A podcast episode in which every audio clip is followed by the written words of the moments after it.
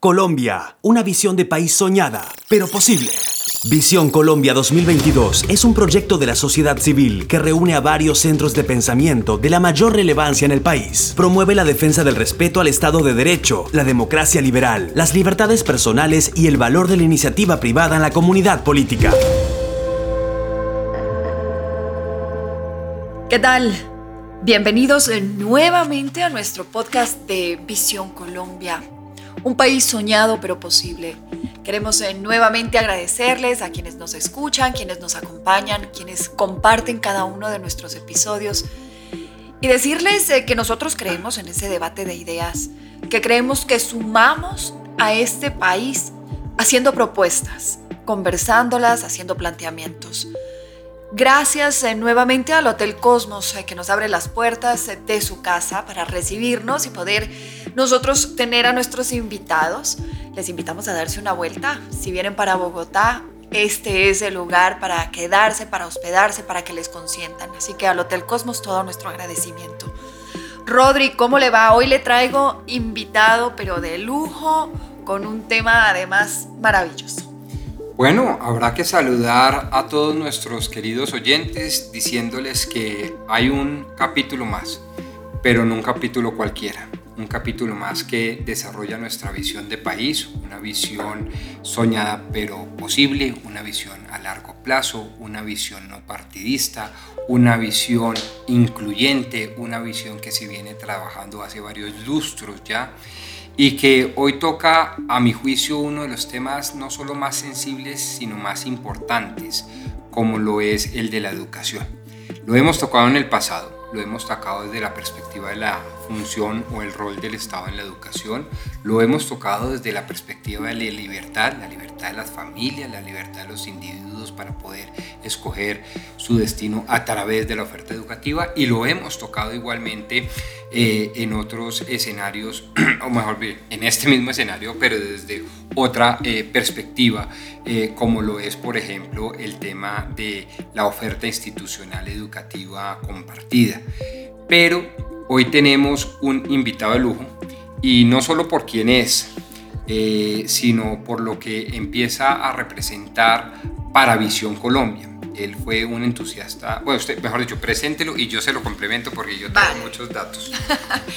y quiero dar pues la bienvenida a Víctor Hugo Malagón Pasto académico, empresario, líder de Colombia Científica, presidente del Foro de Presidentes de Bogotá, economista de la Universidad del Rosario, especialista en integración en el sistema internacional de la Pontificia Universidad Javeriana, con máster en acción política, participación ciudadana. Y bueno, podríamos seguir enumerando muchos de esos logros que ha alcanzado Víctor Hugo Malagón. Pero se lo presento y le complemento eh, en, en razón a una sola cosa mi, grado de conocimiento del invitado. Una enorme vocación de servicio público, con menos de, no sé, 23 años, qué sé yo, 22 años, edil de la localidad de Suba en Bogotá. Se lanzó, sacó muchos votos y quedó. Pero además es un comprometido con la educación. Estuvo en la Fundación Carolina muchos años y se cuentan por decenas de miles los que quienes como yo nos hemos beneficiado de un programa tan exitoso en materia educativa, es decir, uno de los grandes gestores de la revolución educativa en Colombia tras bambalinas, Víctor Malagón, pero además déjeme decirle, una persona que eh, tiene una característica muy impropia en los seres humanos y es que eh, a pesar de su muy buena hoja de vida, pareciera tener más futuro que pasado. Yo no he visto que hay gente que dice, no, es que yo he hecho eso y bueno, ¿y cómo se ve hacia el futuro? Ya les queda poca gasolina. Víctor es todo lo contrario.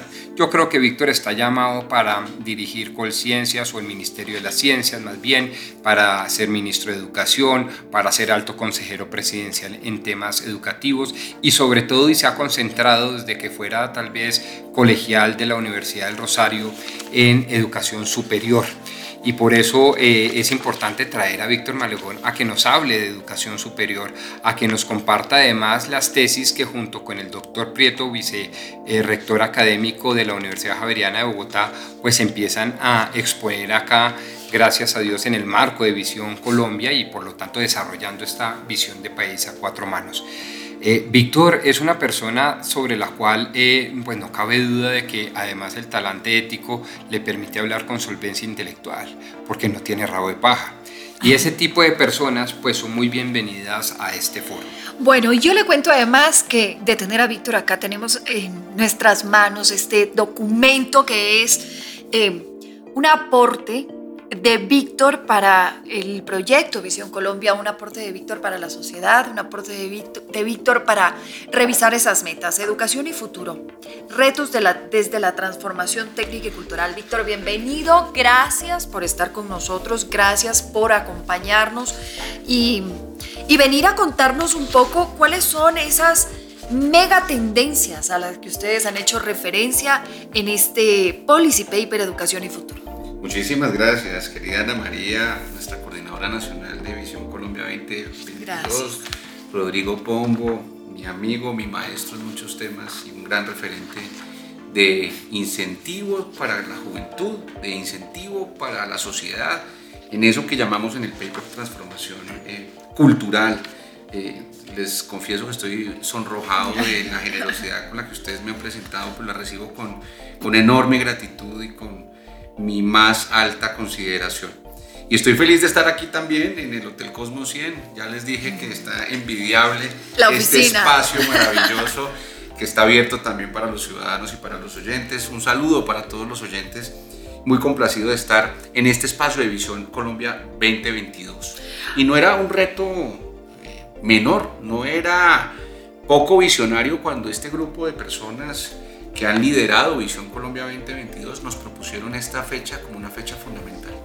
Y definitivamente estamos en una reflexión en el momento más delicado para la institucionalidad de nuestro país en todos los ámbitos. Y Víctor, siempre estamos hablando que la transformación se da desde la educación que la sociedad tiene que educarse, tiene que tener una proyección educativa para tener un futuro. Se vienen elecciones, nuevamente salta el tema de la educación.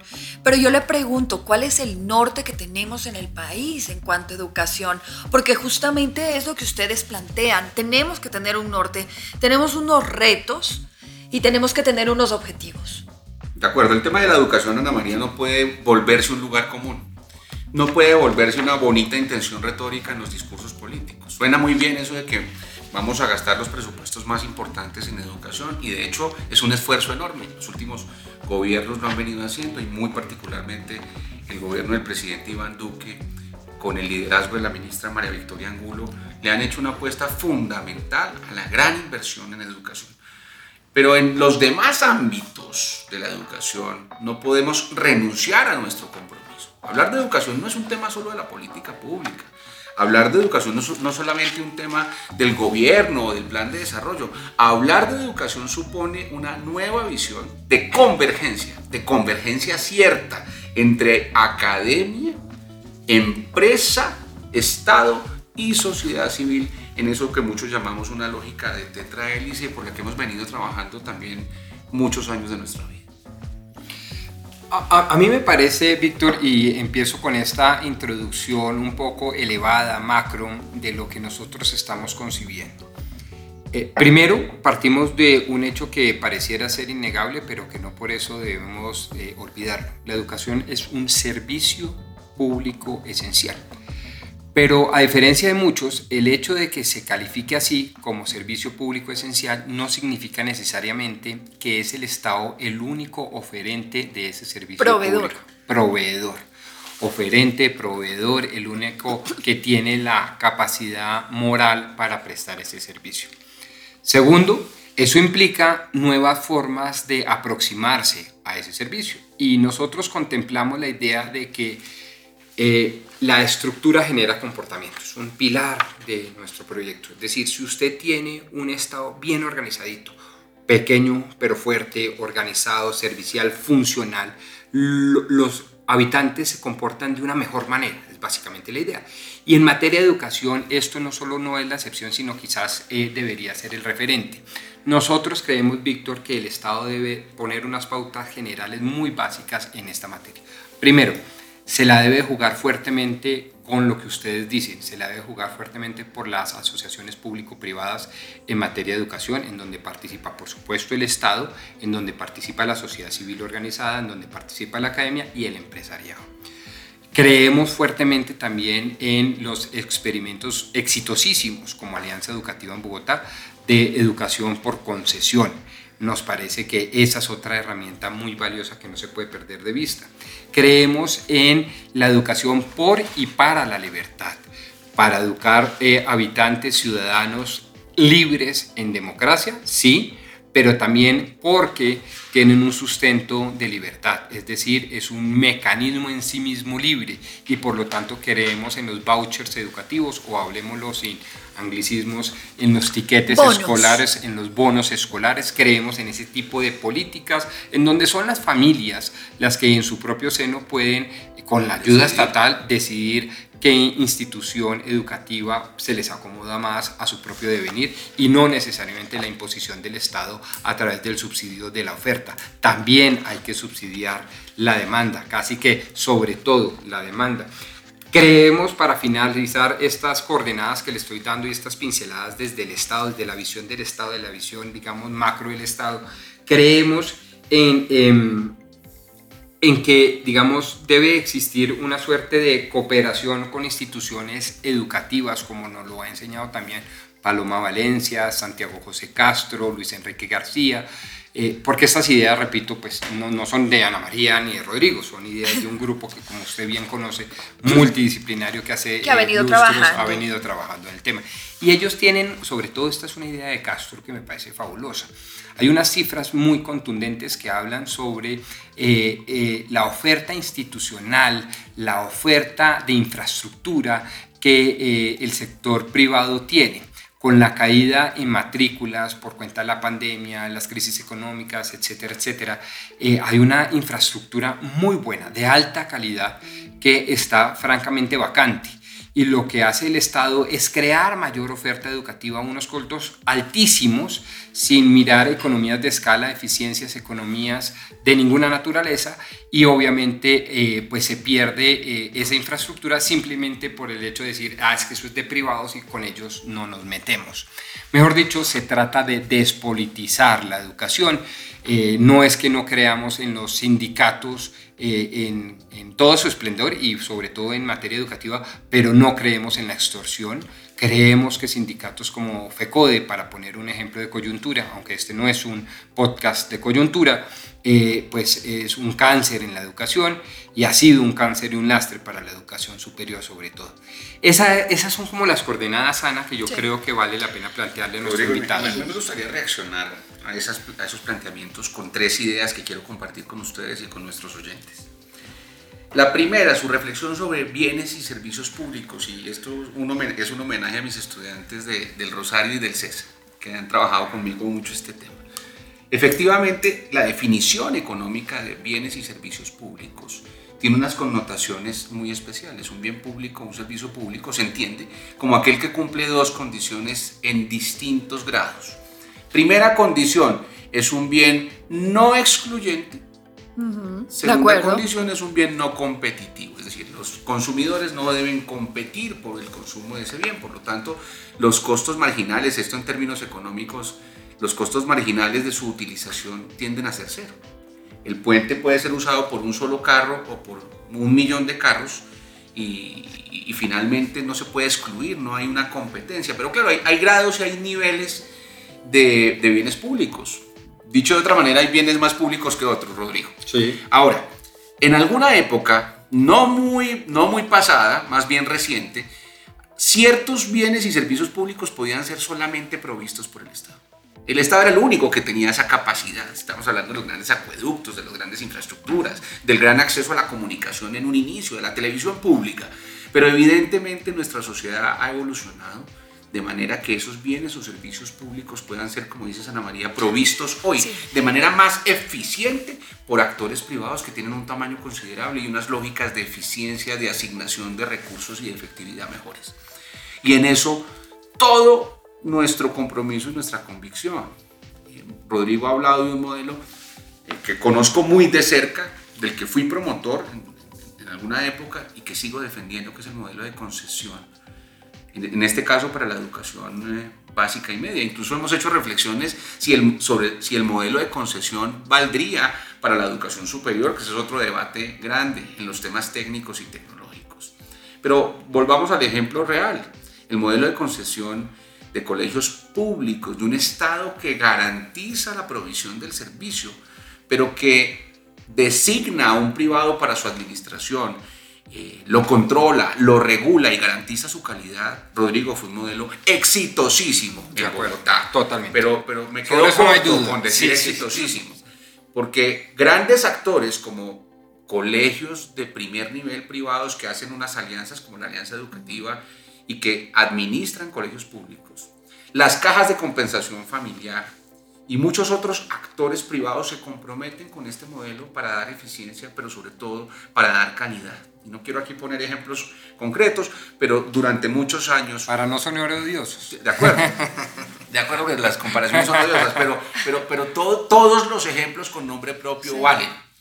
Eh, tuve la suerte de participar por muchos años en el Premio de la Excelencia Educativa en Bogotá, que no distinguía entre lo público y lo privado, que no tenía esa ese dilema falso, ese dilema negativo entre lo público y lo privado, porque la educación al final es toda pública, independientemente de quién la provea, quién la gerencia. Entonces, allí vale la pena hacer esa reflexión sobre bienes públicos y privados y volver a mirar más allá de fanatismos ideológicos o políticos, modelos que le han servido a la sociedad. Y los grandes beneficiarios son los niños y las familias.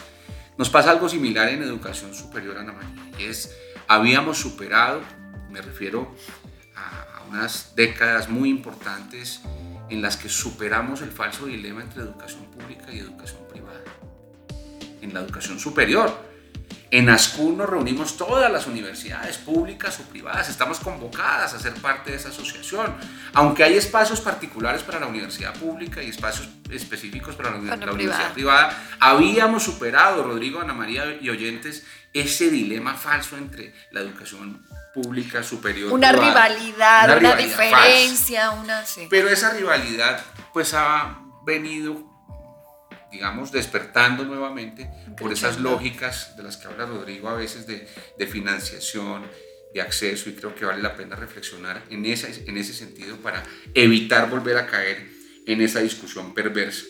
El segundo elemento que quiero mencionar, y no quiero, mis amigos oyentes, parecer académico, pero sí quiero hacer una, una referencia pedagógica. Aquí no le tenemos justo al intelecto. Pedagógica, pedagógica. Hay una conclusión maravillosa a la que llega el último reporte de América Latina de la OCDE. Como ustedes saben, la OCDE es la organización de referencia en el mundo, más allá de que algunos la llamen el Club de los Países Ricos, es más bien una organización que lidera las mejores políticas públicas a nivel mundial y me siento muy orgulloso de que Colombia sea parte de esa organización. Eso eh, es un referente mundial. Sí. Todos los colombianos debemos sentirnos orgullosos de eso. Sí, eso tampoco hay la más mínima. Muy importante. Pues este Outlook que les, les eh, recomiendo vivamente a los oyentes, este reporte sobre América Latina, comprueba lo siguiente, Rodrigo, Ana María. Comprueba que los bienes públicos fundamentales que se comportan como bienes inferiores, ya vamos a hablar de ello, demuestran niveles de subdesarrollo. Dicho de otra manera, que un, un indicador de subdesarrollo es cuando los bienes públicos básicos se comportan como bienes inferiores. Ojo, ¿qué es un bien inferior? Un bien inferior es aquel bien que la gente deja de consumir cuando tiene más ingresos o consume más cuando tiene menos ingresos. Si la gente tiene más dinero disponible, deja de consumir ese bien inferior. Cuando la gente tiene menos ingresos, aumenta su consumo del bien inferior. Es una categoría muy interesante. Por ejemplo, el profesor Gary Becker, premio Nobel de Economía del año 1982, decía que los hijos son bienes inferiores, Rodrigo. Y cuando la gente tiene más dinero, demanda menos hijos. Interesante reflexión. La voy a dejar allí. Pero no me refería a los hijos, me voy a referir a los bienes públicos básicos. Educación, salud, movilidad vamos a dejar la justicia para una reflexión de otro podcast. educación, salud y movilidad. Aquellos países en donde estos bienes se comportan como bienes inferiores son países con niveles, altos niveles de subdesarrollo. Pensémoslo. Cuando la gente tiene más recursos deja de usar el transporte público en Colombia. Cuando la gente tiene más recursos prefiere sustituir la educación pública por la educación privada. Cuando la gente tiene, todos nosotros tenemos la posibilidad de asegurar a nuestra familia con un seguro médico adicional al servicio básico Deja de utilizar. Eh, y pagar unas medicinas prepagadas, lo hace. Cuando hay esos incentivos para que usted pague un poco más y deje de consumir el bien público, tenemos enfrente una importantísima reflexión de país y de institucionalidad. ¿Qué pasa en los países con mayores niveles de desarrollo? Lo contrario, amigos. Usted Usted usa el transporte público porque es bueno, es eficiente, deja su carro en el estacionamiento, coge el tren de cercanías, coge el metro y llega eh, a, sus oficinas. Eh, el transporte público, hablando de equidad amigos, el transporte público es un espacio de equidad porque es tan bueno, tan eficiente que allí van todos, el obrero y el presidente de la empresa. Es un espacio de equidad. En la educación pasa lo mismo, la educación pública es de buen nivel, de alta calidad y por lo tanto la lógica de asignación... todos, claro, participan La lógica de asignación elemento igualador. Más bien de eficiencia, porque usted manda a los niños al colegio que está en su barrio y no los tiene que hacer cruzar toda la ciudad para, para llegar más tarde, ¿cierto? Pero para que accedan a una educación de calidad.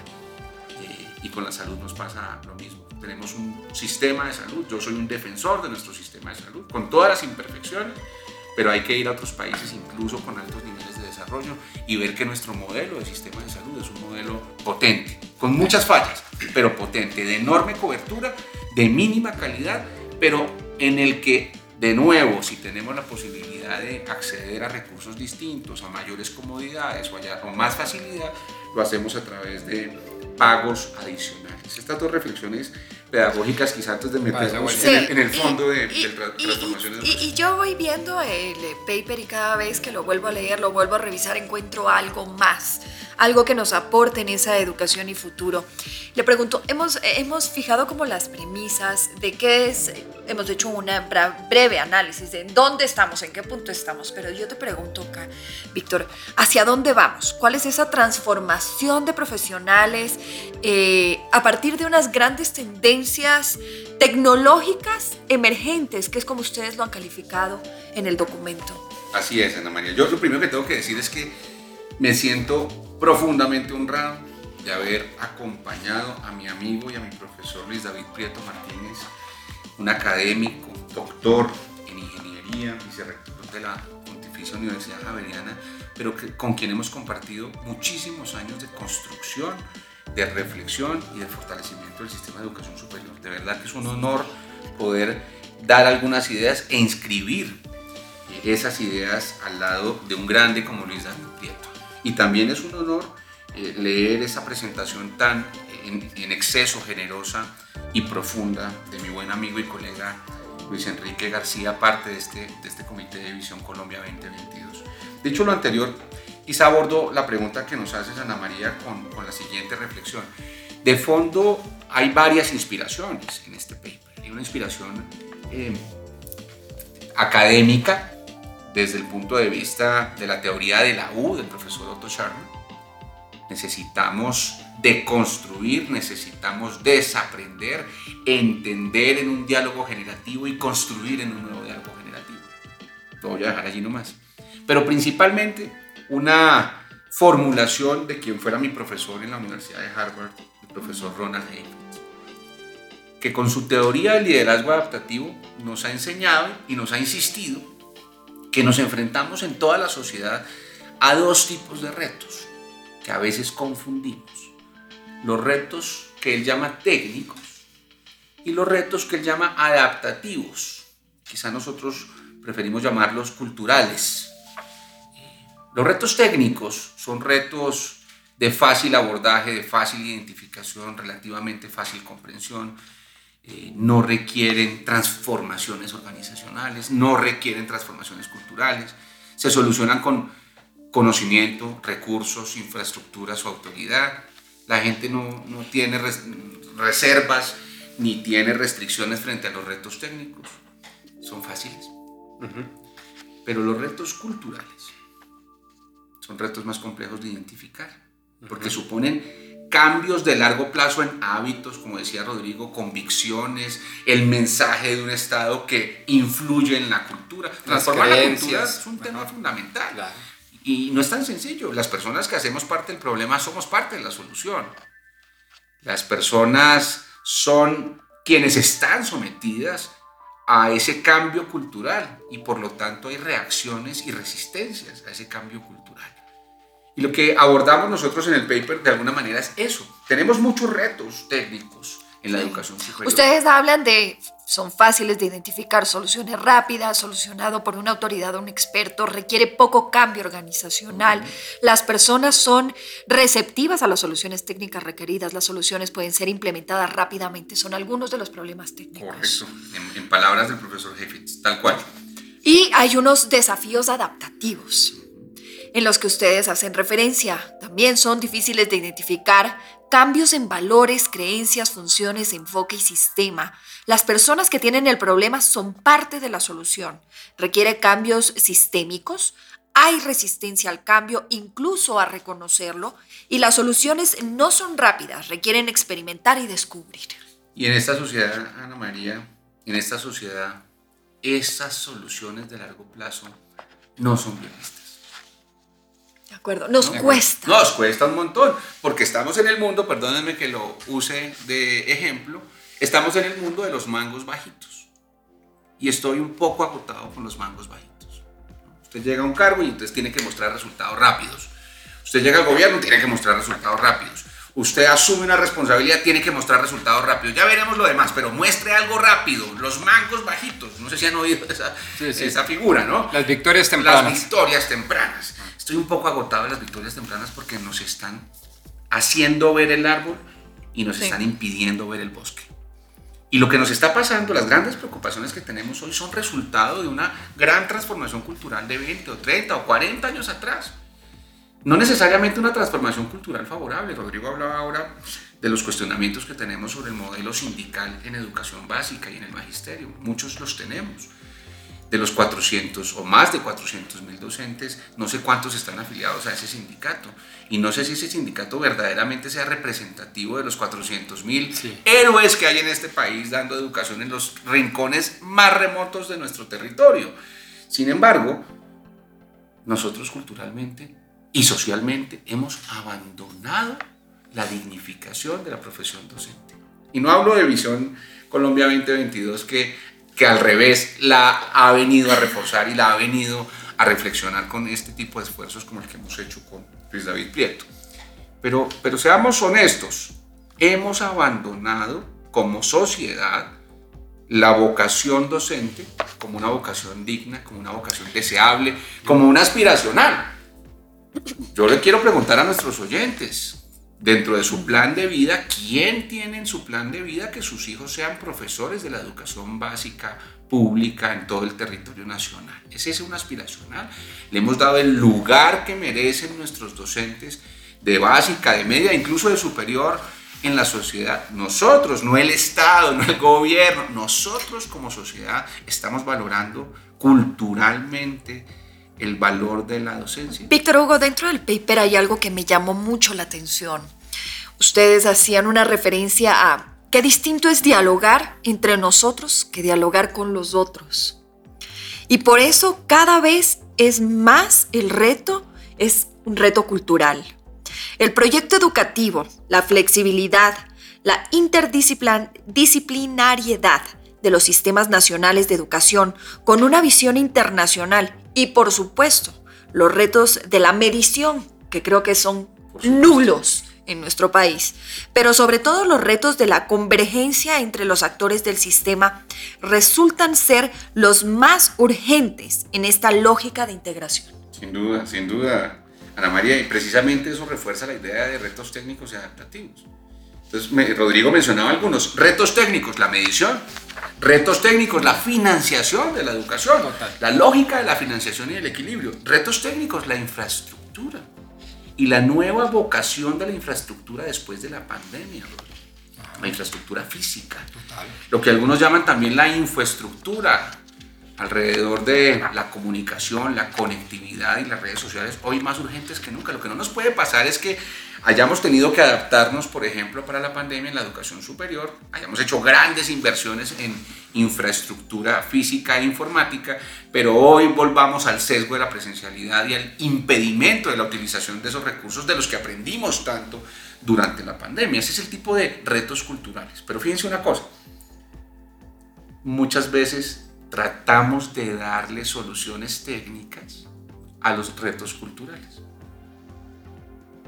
Mencionamos nosotros en el paper tres retos culturales. A modo de ejemplo, el primero de ellos, la urgencia ética y la pertinencia. El segundo de ellos, las lógicas del lenguaje y de la cultura que excluyen o incluyen. El reto de la veracidad de la información a propósito de temas como la posverdad. Bueno, esos temas de fondo, esos temas de la, lo que acabamos de mencionar, la valoración social de la profesión docente, no se solucionan con soluciones técnicas. Bueno, vamos a pagarles más a los profesores. No, no es eso. No es pagándole más a los profesores que culturalmente vamos a recuperar Hacemos una transformación. la transformación. Oiga, pero una de las cosas que más me llamó la atención del paper, eh, y es un paper que desarrolla una visión de la educación superior en países como el nuestro, es eh, los dos extremos empiezan en una introducción de cuáles son las megatendencias universales.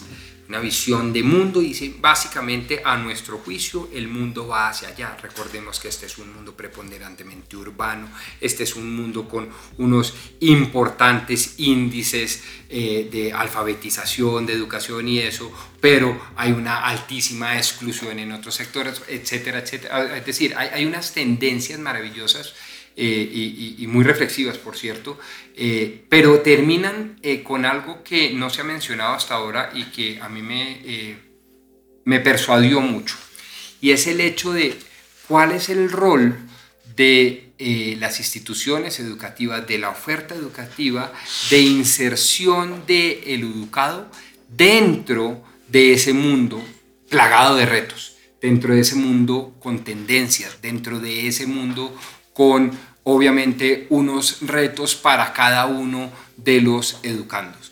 Entonces, eh, eh, eso, eso me parece importante porque me parece que a su turno uno podría decir que hay una especie de estigmatización sobre una función que es muy válida, a mi modo de ver, siendo un neófito en la materia, pero eh, el hecho de que el el estudiante se merezca un mejor porvenir y que para eso acuda a la educación eh, superior es un hecho indiscutible. Las familias hacen enormes esfuerzos de energía, tiempo y, eh, y económicos para que su hijo tenga un mejor futuro y para eso acuden a la educación eh, superior. En, eso le y quieren, claro, y quieren tener más plata a través de un mejor trabajo, más calificado, más dignificado y eso. Solo váyase a qué es lo que uno le dice. Si yo algo te puedo dejar como hijo, es la educación. Pero por supuesto. Pero tú y cualquiera otro no tiene condición social. Y entonces a mí me, me, llamó, le, le, confieso acá, me, eso fue lo que más me persuadió porque no entraron ustedes en la digamos, mecánica de la estigmatización. Ustedes dicen, si estas son las megatendencias universales y la educación superior está para eso, pues debe responder a, esas, a esos enormes retos que plantea la vida en comunidad hoy. Sin duda, sin duda, y yo creo que hay un tema importante, fíjense que ustedes lo han dicho, la demanda de educación es aspiracional, la oferta no. Queremos una gran educación de gran calidad, con gran infraestructura, con los mejores maestros, pero ¿dónde estamos en la oferta educativa? ¿Dónde está la formación de los maestros? ¿Dónde está la dignificación de la vocación docente? ¿Dónde está la puesta en infraestructura y en nuevas metodologías y nuevas pedagogías adecuadas, como dice Rodrigo, a esa nueva visión o a esa nueva realidad? Y nosotros mencionábamos dos retos eh, adaptativos muy importantes. El reto de la pertinencia, y el reto de la flexibilidad de los lenguajes. Permítanme detenerme aquí. Pertinencia, entonces dice la UNESCO que pertinencia es la adaptación de la oferta de la educación superior, de las instituciones de educación superior a las necesidades de la sociedad.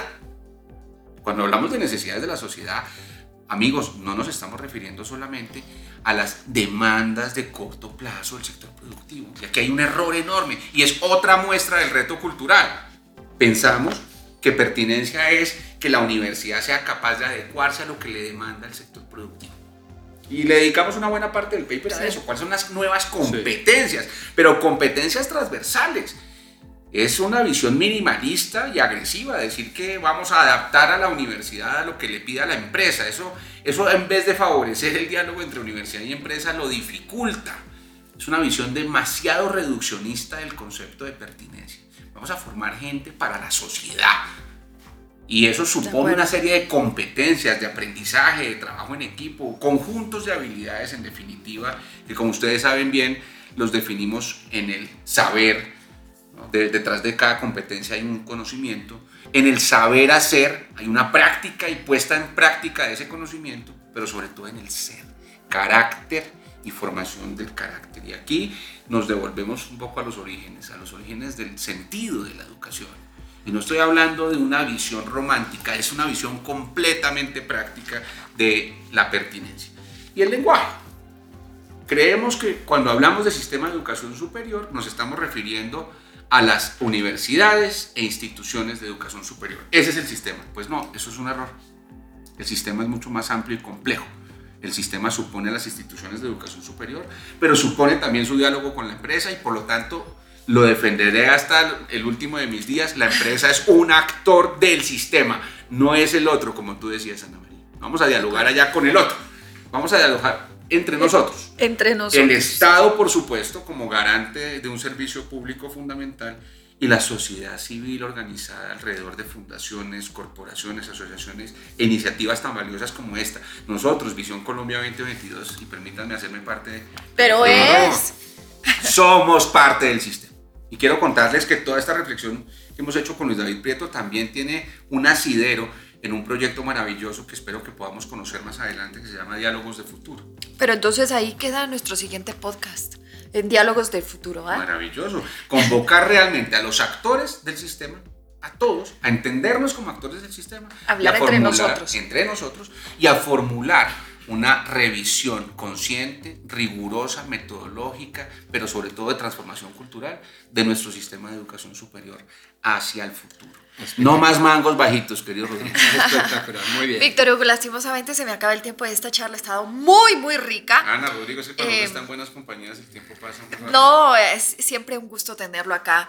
Y bueno, nuestro policy paper al que estamos haciendo referencia se llama Educación y Futuro, retos eh, desde la transformación técnica y cultural. Lo pueden encontrar en, de manera digital en nuestra página de internet www.visioncolombia2022.com. También tenemos algunos ejemplares que los vamos a estar circulando.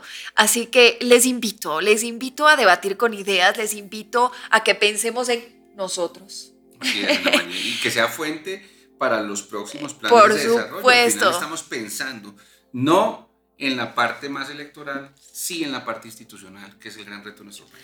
Víctor Hugo, mil gracias. Rodrigo, gracias. Gracias a ustedes que nos escuchan. Un episodio más y gracias al Hotel Cosmos nuevamente por abrirnos las puertas. Nos vemos la próxima semana.